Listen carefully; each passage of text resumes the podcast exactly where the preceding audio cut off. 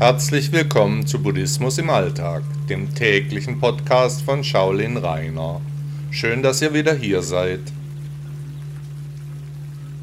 Liebe kann töten.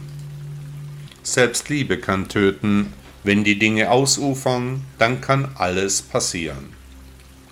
Ich habe im Shaolin Tempel Europe in der Nähe von Kaiserslautern ein Aquarium geschenkt bekommen. Ein kleines Exemplar mit Pflanzen und einer Schnecke als einzigem Bewohner. Der gute Geist des Tempels züchtet Zierfische im Keller der Anlage. Ich war angetan und bekam ein Geschenk. Man sagte mir ausdrücklich, dass das Aquarium für Fische nicht geeignet sei. Ich solle Garnelen darin ansiedeln aber ich wollte nicht hören, ging nach einiger Zeit in einen Laden und erstand sechs kleine Neonfischchen, die wunderbar leuchten. Der Verkäufer sagte, dass dies passen würde, und ich wollte die Geschichte so hören, denn ich wollte die Fischlein, Haustiere, die ich lieben konnte. Nach einer Weile merkte ich, dass der Fischtank selbst für die kleinen Fische zu klein war. Ich bekam ein schlechtes Gewissen beschloss wieder in den Tempel zu fahren, dort eine Lösung zu finden.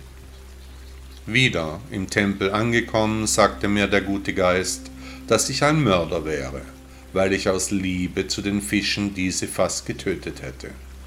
Aus meiner Zuneigung eine Gefahr für die Fische geworden sei. Dringend würde ich ein größeres Aquarium benötigen, damit die Fische den nötigen Platz bekommen. Gesagt, getan, ich erhielt wieder als Geschenk einen größeren Behälter mit Zubehör und fuhr wieder nach Hause. Dort siedelte ich die Fischlein um. Keines ging verloren. Ich war am Ende dann doch stolz auf mich.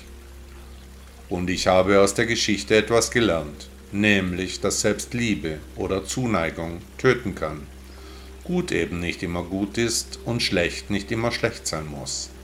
Wenn selbst Liebe töten kann, dann kann Hass in manchen Fällen positiv sein. Nichts ist so, wie es auf den ersten Blick erscheint. Der historische Buddha hatte recht.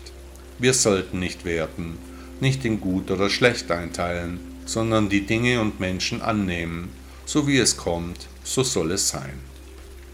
In der Zwischenzeit habe ich mir noch einen Korallenzwergfrosch gekauft.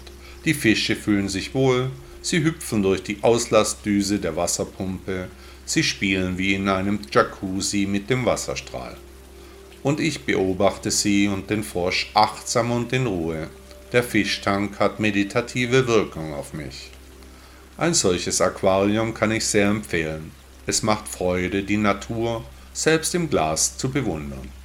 Und gelernt habe ich auch etwas, nämlich meine Gefühle besser zu hinterfragen. Wie immer ist der Weg das Ziel. Buddha sagte einmal, töte nicht und lass nicht töten. Herzlichen Dank, dass Sie Buddhismus im Alltag gehört haben. Bis morgen.